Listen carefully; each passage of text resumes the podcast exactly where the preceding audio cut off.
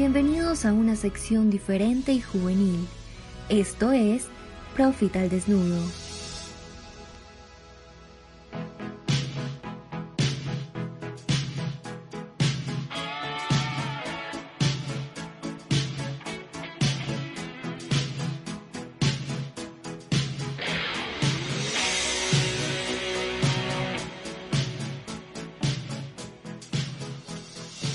Hola, hola, sean todos bienvenidos a una nueva edición de Profit al Desnudo.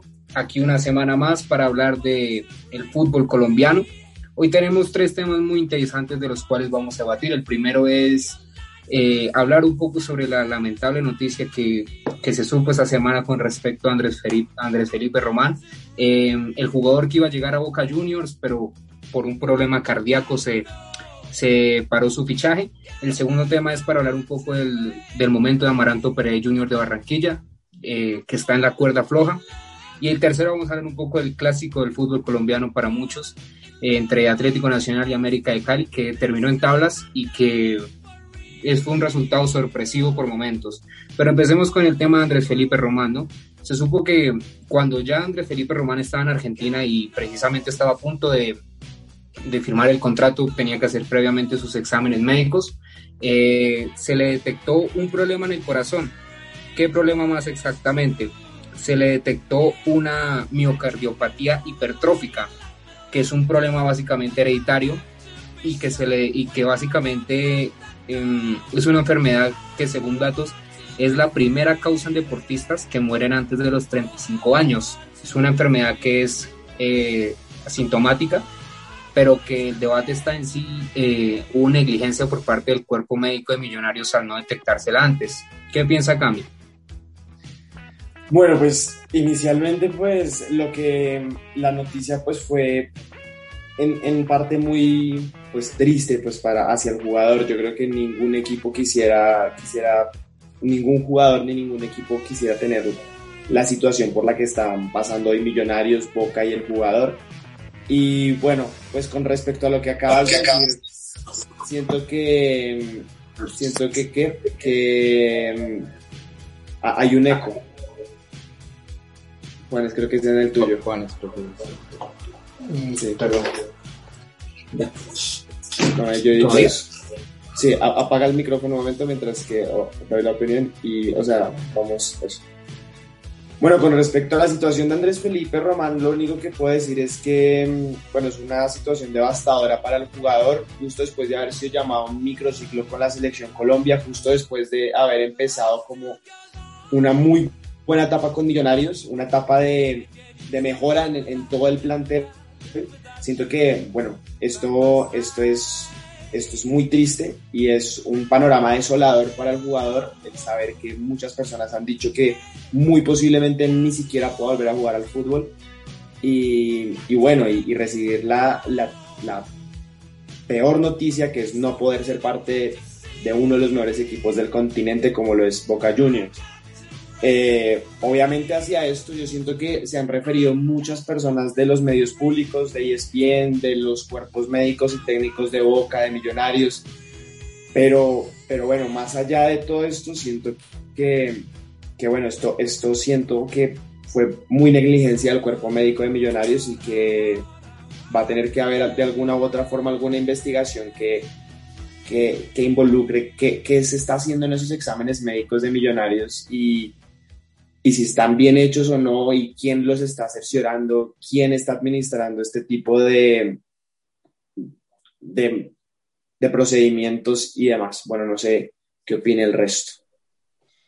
Hay que, hay que hablar también, eh, los medios en Argentina, después de la noticia, creo yo que eh, la manejaron mucho respetuosamente, correctamente como se debió hacer. Y hay, hay algo que me dejó sonando mucho eh, no me acuerdo qué medio fue, contaban precisamente cómo, cómo, había, cómo había tomado Román la noticia, y es que es justamente lo que, lo que habla Cami. lo que cuentan los periodistas es que estuvo llorando como por media hora en una sala porque prácticamente eh, el sueño de, de, llegar a una de las camisetas más importantes del continente se había frustrado y no por culpa en sí mismo, sino pues por su organismo que, bueno, eh, le, se le detectó esto. Lo más lo más grave creo yo en cuanto a lo de, a lo de Millonarios de pronto es el que precisamente se tenga que esperar a que el club del extranjero sea el que se lo detecte, ¿no?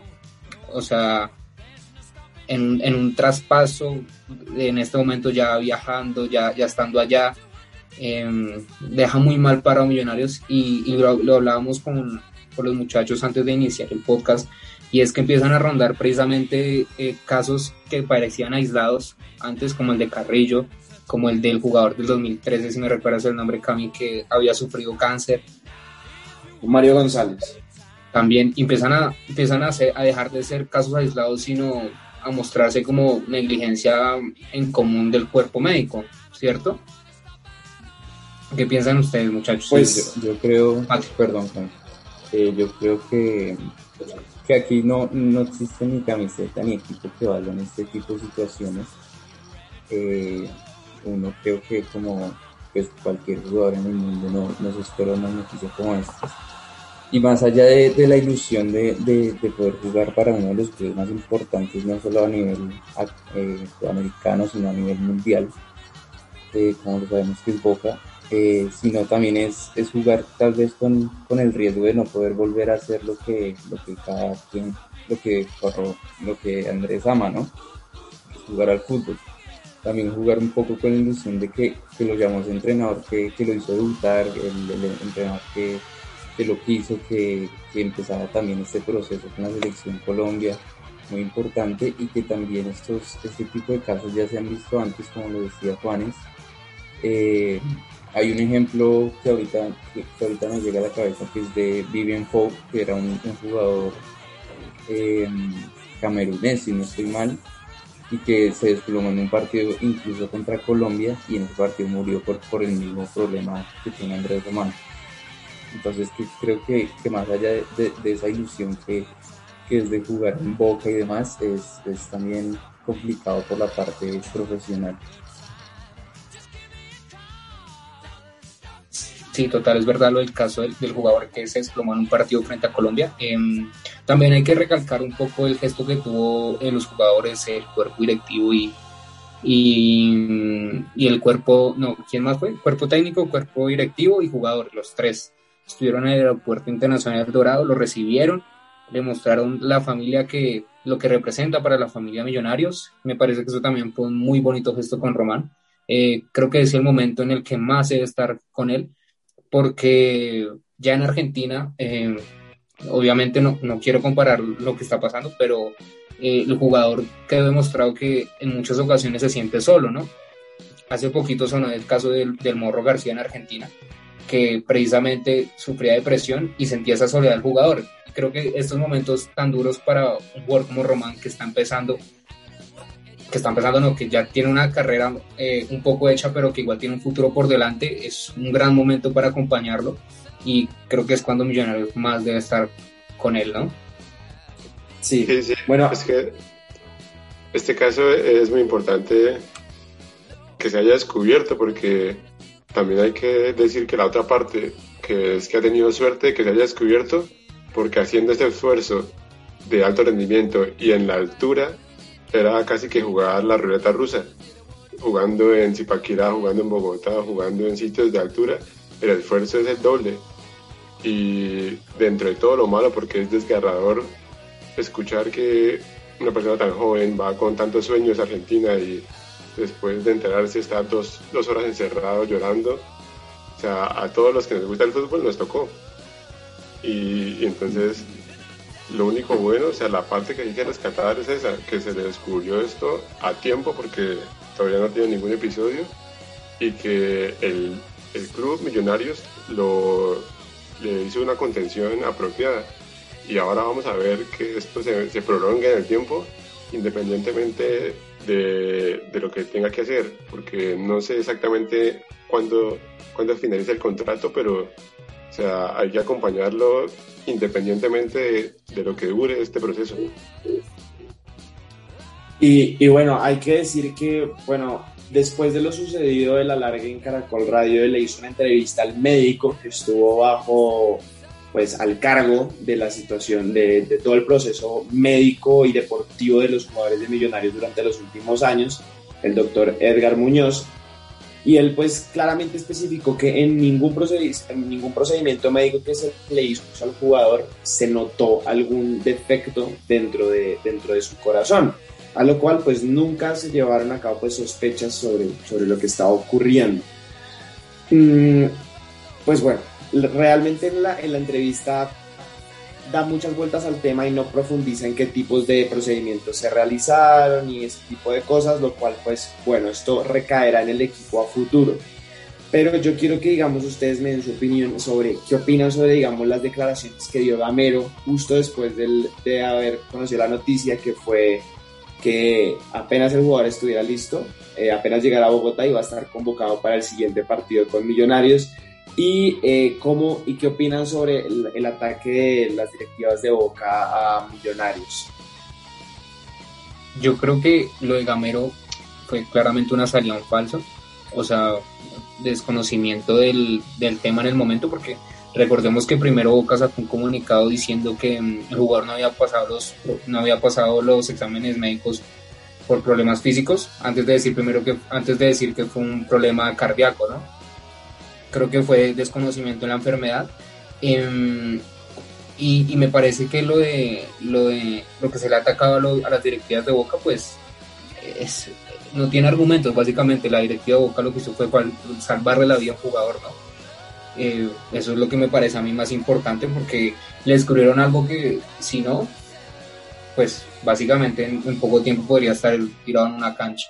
Yo creo, yo creo que ahí hay un punto importante también que toca Juanes y es el hecho de que, no, o sea, está bien que, que Boca obviamente haya detectado ese problema, pero no sé si sea necesario como Boca como, como equipo y todo esto eh, comunicar y, y, desvelar como los resultados de, de los diagnósticos, ¿no? Porque también se está hay que tener en cuenta que se está jugando con, con la carrera y con la vida de un jugador. Obviamente esto se podría hacer de una forma más privada tal vez para no, no generar tanto escándalo, pero pues también, sigamos, sé que también si, si esta información se esconde, entonces habría el problema a fondo que está teniendo Millonarios como, como entidad y demás. Pero creo yo que igual que si se hubiera escondido, se hubiera filtrado. ¿no? O sea, tengamos en cuenta que Boca es de Sudamérica, si no es el más grande, es el segundo o tercero, creo yo. Entonces es, una informa es un club que tiene cuántos millones de, de, hinchas. O sea, se hubiera filtrado la información para mí, creo yo. Y. Sí, oye, tarde o temprano Exacto, se iba a filtrar y creo que Boca igualmente lo manejó bien porque. Eh, porque lo, lo primero dijo lo que tenía que decir era que no había pasado los exámenes. Cuando le hicieron el contraexamen, el, la, la, otra parte del examen se dieron cuenta que ya era eh, completamente eh, positivo el diagnóstico. Y, y, ahí sí ya pues sacaron que tenía un problema un problema cardíaco. Lo que lo que sí estoy seguro es que ellos en ningún momento dijeron que era una una hipertrofia. Eh, lo que siempre dijeron fue tiene un problema cardíaco estoy seguro que no, no leí en ningún momento que hayan dicho la enfermedad exactamente. Creo que ahí sí fue manejado por los medios ya con información bajo cuerda. Sí, fue, por, la prensa. Ni, ni Millonarios ni Boca Juniors publicaron los viernes. Sí, bueno, pues esperemos que, que este tema de Román eh, lleve a los clubes a hacer exámenes primero más exhaustivos a sus jugadores, ¿no? Que, que cada vez eh, se cuide más la salud del deportista porque pues como hablábamos es una enfermedad que no se detecta mucho, pero que sí cobra la vida de muchos jugadores a lo largo del mundo. Em, y que ojalá claramente Román pueda estar en una cancha lo más pronto posible y si no, pues lo que el destino le tenga preparado que ojalá sea bueno. Vamos a hablar eh, em, ahora de, de, Amaranto Perea, ¿no? que ayer perdió con el Junior de Barranquilla, en Tunja perdió en una, en una plaza difícil siempre y más para Junior. Em, la estadística decía que Junior no le ganaba no le ganaba hace varios partidos. Junior ya es constante que pierda en, en Tunja, pero, pero claramente las formas, las formas hablan por sí solas y ayer el equipo se vio muy mal parado, no es porque en el, en el, en el minuto 83 Mateo descuenta, pues prácticamente se va en blanco. Y, y Amaranto se juega el todo en nada contra Millonarios, ¿no, muchachos? ¿Cómo ven este partido contra Millonarios? Cami. Bueno, pues inicialmente, pues hablando sobre la campaña de, de, Amaranto, hay que, hay que tener en cuenta que en los ocho partidos que lleva dirigidos este, este inicio de año, ha ganado cuatro, ha empatado uno y ha perdido tres. Obviamente esa derrota contra el Chico, yo no siento si era que, era, que fuese una plaza difícil, yo creo que era el Chico, es un equipo que lo más probable es que vaya a descender este semestre. Y, y, Pero es el equipo plaza difícil, yo creo que por la cancha, ¿no? O sea, por las condiciones, por la altura. y la condición de la cancha, es que la condición es penosa, creo yo, para la liga. Pues sí. Pero, pero bueno, aún así, Junior con la nómina que tiene es un partido que fácilmente debió haber ganado y pues que no se llevó a cabo así.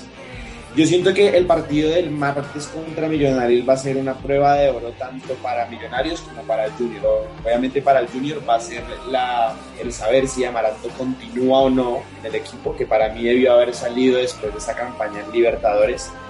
Y, eh, y pues para Millonarios es el saber si el equipo está, está hecho para grandes equipos y está hecho para grandes cosas, por lo cual yo creo que va a salir con toda y el Junior igualmente, si quiere mantener al técnico, saldrá con toda. Y si los jugadores le quieren hacer cajón, pues ellos mismos buscarán el resultado.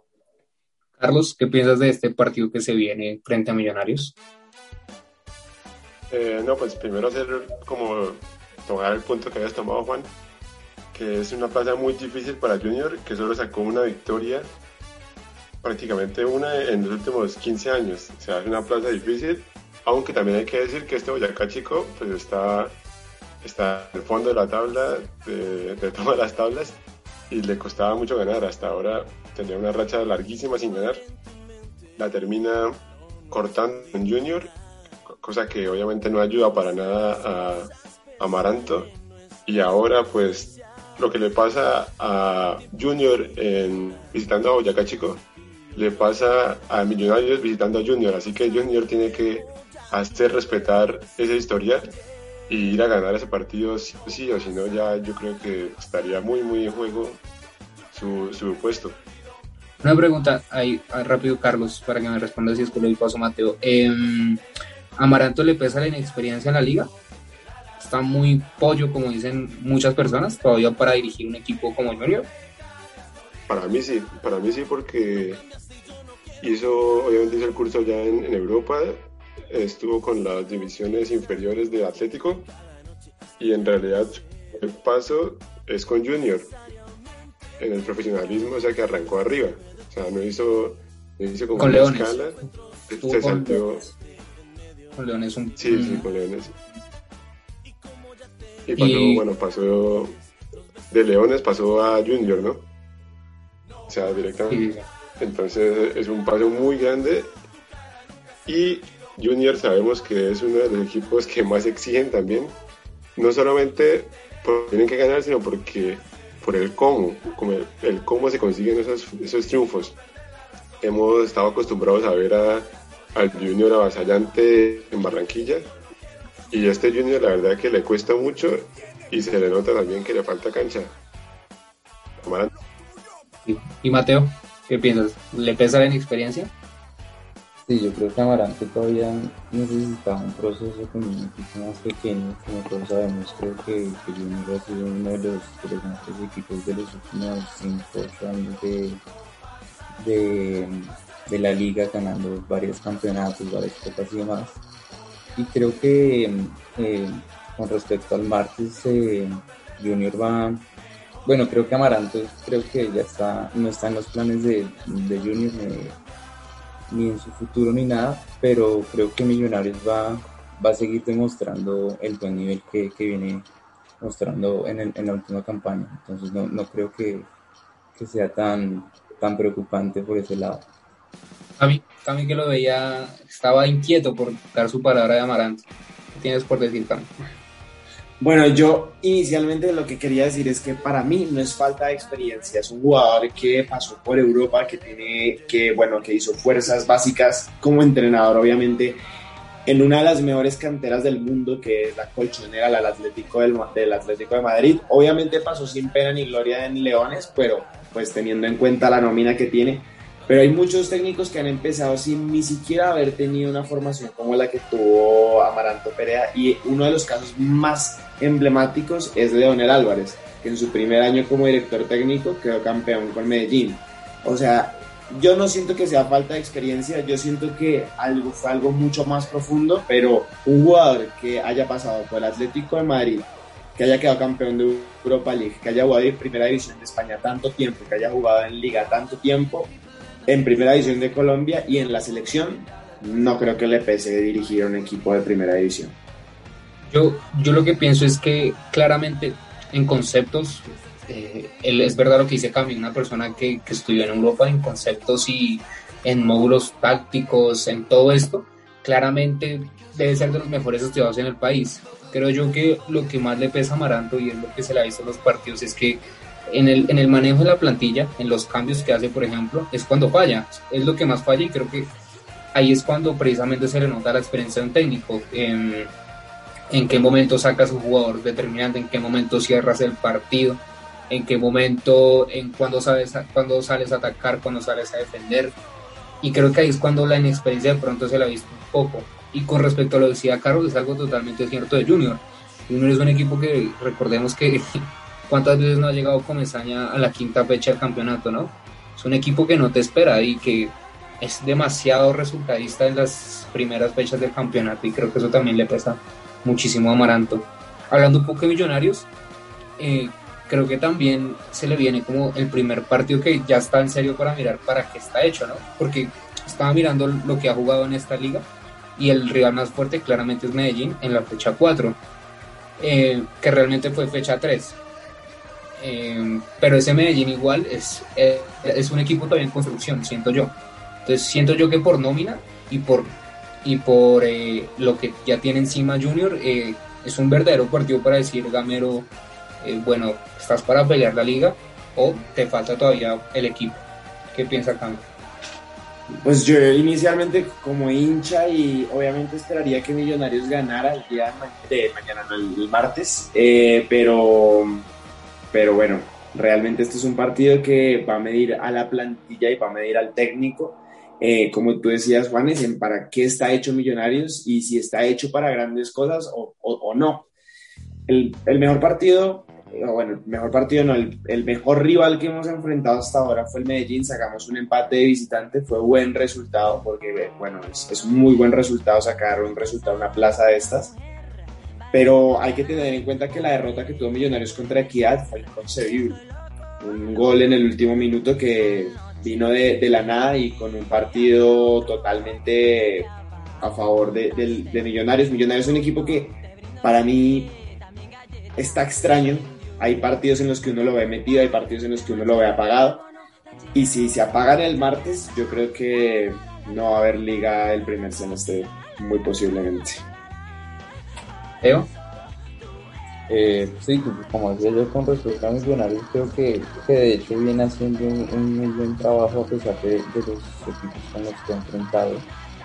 Eh, lo que dice Camille cierto, la contra la equidad fue un, fue un gol de otro partido, eh, un gol de, sí, de otro partido y que, que, pues son cosas que también pasan en el fútbol, ¿no? Pues, y tampoco es un resultado como para que uno diga, sí, la mayoría está para grandes cosas, Millonarios está para grandes cosas, o porque perdió con la equidad, pues ya, ya se perdió todo, ¿me entiendes? Creo que también eh, es importante resaltar que que las, las figuras de Millonarios y los, los fichajes que trajo esta temporada han estado funcionando de la manera que yo creo que, que Gamero quiere verlo, ¿no? Entonces yo creo que eso también va a pesar en Barranquilla y, posiblemente yo creo que, que Millonarios va, va, a ganar sin problema. Carlos, ¿están Millonarios para poner a Guarín desde el primer minuto? ¿Ya está Guarín? ¿O todavía no? Debería estar, ¿no? Porque el fichaje para jugar, ¿no? No para tenerlo ahí el acondicionamiento físico. Entonces, para mí debería estar. Y me parece que es un buen examen. Primer partido así duro, duro, porque igual ese Medellín tiene menos proceso que este Junior y está también metido en la Copa y quizá un poco perdido, o sea, estaba más pensando en la Copa que en la Liga. Entonces yo creo que este va a ser la primera gran medida y va a ser un partido muy bueno porque los dos necesitan ganar y sobre todo Junior necesita esos tres puntos, pero en este momento para salvar el puesto del técnico. Exacto, Cami, ¿qué? ¿Está Guarín? ¿Ya está Guarín? Para mí no, todavía no está. Eh, en, lo que, en lo que se ha visto está no está todavía al nivel para estar los 90 y hay que cuidarlo, hay que cuidarlo para que cuando esté para los, para los 90 aporte lo que está aportando ahorita en, los 30, 20 que está jugando. Dale, se animan a dejar, dejemos un resultado a ver para, para este partido. Mateo, empecemos. 2-0 a favor de, de Millonarios. 2-0. Eh, Cami, a ver, ¿el hincha o el periodista? ¿Cuál sale? Yo creo que queda 2-2. Millonarios buena delantera, mala defensa y lo mismo en Junior. Van a haber goles de parte de los dos equipos, pero ninguno se va a llevar la victoria y sale amarando de Junior 2-2. Bueno, eso, eso también me faltó preguntarlo, aunque Mateo ya dijo que perdía Junior, entonces Amaranto se va, suponemos. Amaranto se va, pierde o gana. gana Vamos a ver. ¿Y Carlos, cuánto queda? Eh, yo creo que por ahí un empate 1-1 podría estar bien. No sé si, si esté Borja disponible. Mm, mm, esa es una buena pregunta. Esa es una muy buena pregunta. Sí, cambia, cambia la, la, ecuación. Entonces, Planelo sin Borja. Planelo sin Borja. Yo diría que por ahí 1-1 está bien. Viendo lo que hizo Millonarios con Medellín, que también le, como que le da un poco el empate, si ven que están empatados, faltando menos 20, le cierra el empate. Bueno, se salió por el ladito, pero ahí lo dijo. Eh, yo me voy con Junior, ahí está. Vamos a ir con el, con el tiburón, pero con gol del perfume, como le diría Eduardo Luis de Tate. 2-1. Vamos, vamos con, el, con el siguiente tema que nos queda de hoy, con el clásico. Espera, perdóname, Juan, te interrumpo antes de que sigas para solamente concluir el tema. Borja no está para contra Millonarios, confirmado. Bueno, complicado entonces. Em, bueno, ahora sí vamos con el siguiente tema, el, clásico que dejó hoy eh, América Atlético Nacional y América de Cali, que terminó 2 por 2 en el Atanasio Girardot. Un partido con varios goles, con gol anulado, con expulsado, con VAR, tuvo de todo este partido. Eh, hagamos un recuento de cómo fue el partido, si les parece.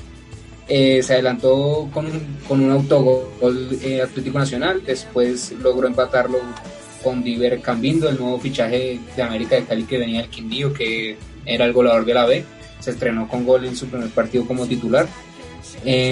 Harlan Barrera después se marcó un golazo, la verdad que lo dio a la defensa y hizo un buen gol. Después le anularon un gol a Harlan que eh, el bar, según el bar fue con el, con, la, con el brazo, pero aún no es tan clara. Esa es una situación muy polémica que dejó.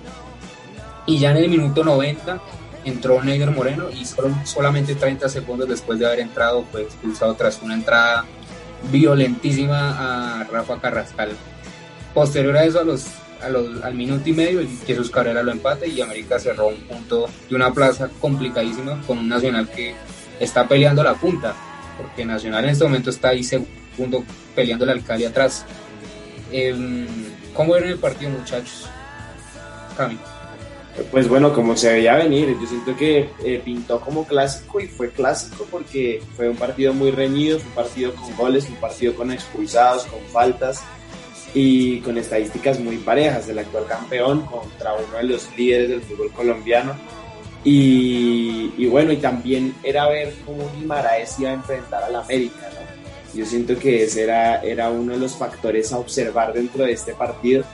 Y, y bueno, bueno, lo de Neider Moreno realmente fue lamentable. Yo creo que fue, me recordó mucho al partido que jugó Zúñiga eh, el cual también lo expulsaron después, poco después de haber entrado a la cancha. Contra el Tolima. Y... Sí, fue contra el Tolima, en la final. Sí, sí, sí. sí, Y, y, bueno, el América para Juanes se lleva un valiosísimo punto, ¿no? ¿Qué opina Juanes de ese 1-1? De ese 2-2, perdón. Pues para un equipo que jugó sin, sin Adrián Ramos y sin Duan Vergara, me parece que es un punto muy rescatable. Aparte que eh, claramente este América no es el que quedó campeón, eh, está a un nivel muy por debajo muchos jugadores. Hoy, por ejemplo, entró Rafa Carrascal y fue lo mejor, pero es banca, por ejemplo. Eh, adelante, Gambindo, aún así, aún así es una apuesta. Entonces siento yo que es un muy buen punto contra un Nacional que ha mostrado cosas muy buenas. Guimaraes ha mostrado que tiene mano, tiene mano y mano rápida porque ha mostrado cosas Nacional. Y a mí lo que me deja preocupado en Nacional, la verdad, es el loco Alves. Yo veo que no se logra adaptar del todo hoy. Hoy también hay que hablar eso. Se salvó de ser expulsado, pegó un codazo y el bar no, al, el bar se lo anunció al, al árbitro, pero el, el árbitro central no, no sé si se asustó, le pesó. Pero, pero en resumidas cuentas es un punto muy valioso para América porque si no, si no sacaba al menos un punto quedaba 16 en la tabla y, y bueno, ya empezaba a ver a, a Nacional y al Cali muy lejos. Puntazo, creo yo. Pues yo creo que este América, o sea, lo vengo diciendo desde hace, unos cuantos meses ya, sabe sacar resultados. O sea, este grupo de jugadores sabe sacar resultados en los momentos importantes y lo de hoy es solamente una muestra más de eso. ir a la cancha nacional que ya está jugando mejor y sacar ese, ese punto es muy bueno, no solo porque, porque es un punto que tampoco es, bueno, parece que vaya a definir nada, pero la inyección moral que puede suponer esto de aquí en adelante para el América es muy importante. Y, también que le puede pasar lo mismo del Cali, ¿no? que se le vaya ahí el jugador más importante eh, hay que ver cómo lo toma el equipo. Sí, hay que, hay que decir eso también. Em, hoy se supo que un medio de comunicación importante de Cali, eh, que Sao Paulo estaría pensando en hacer una oferta por Duan Vergara. Ya, según el medio, ya tienen el arreglo con el jugador, falta el arreglo ahora entre clubes. Tulio Gómez había dicho que no se iba por menos de 6 millones, pero, pero bueno, cuando un equipo brasileño con plata viene por un jugador colombiano es, es más las posibilidades de que se vaya que se quede, ¿no? Sí, también teniendo en cuenta que, que, estuvo como está empezando un, episodio como técnico en este equipo, entonces de pronto yo creo que también tuvo, algo que ver. Y yo te quiero, no sé, resaltar, preguntar eh, sobre Harlan Barrera. Todos sabemos que, que es un jugador determinante en, en, en, muchos partidos, pero que también es un jugador que, que a veces sí y a veces no o sea, aparece en, en ocasiones y en otras como que, como que se pierde, como que viene un partido bueno, como que después se pierde por otros ocho y bueno. Entonces eso es preocupante y lo que dice Carlos es cierto. América de Cali tampoco es un, equipo que venga jugando de la mejor manera y no es un equipo que, sorprenda mucho, pero viene sabiendo sacar resultados de, campos complicados como lo, lo es en el sin más que hablar, eh, recordemos que este triunfo es vital para América de Cali. Si no sacaba al menos un punto de, Medellín, podía quedar hasta 16 en la tabla. Entonces, eh, ahorita queda ahí pegadito al grupo de los ocho. Recordemos que eh, tiene seis partidos, hay equipos que ya tienen ocho partidos, entonces está ahí en la pelea. Y Atlético Nacional está solamente a cinco puntos de Deportivo Cali y, ahí va el equipo de Guimaraes sumando, sumando. Pero con esto les damos las gracias por habernos escuchado una semana más. Eh, esperamos que les haya gustado el podcast de esta semana. Recuerden seguirnos en nuestras redes sociales, en Instagram y Twitter como arroba profitdeporte y nos vemos en una próxima ocasión. Gracias por escucharnos. Los esperamos la próxima semana con un nuevo capítulo de Profit al Desnudo.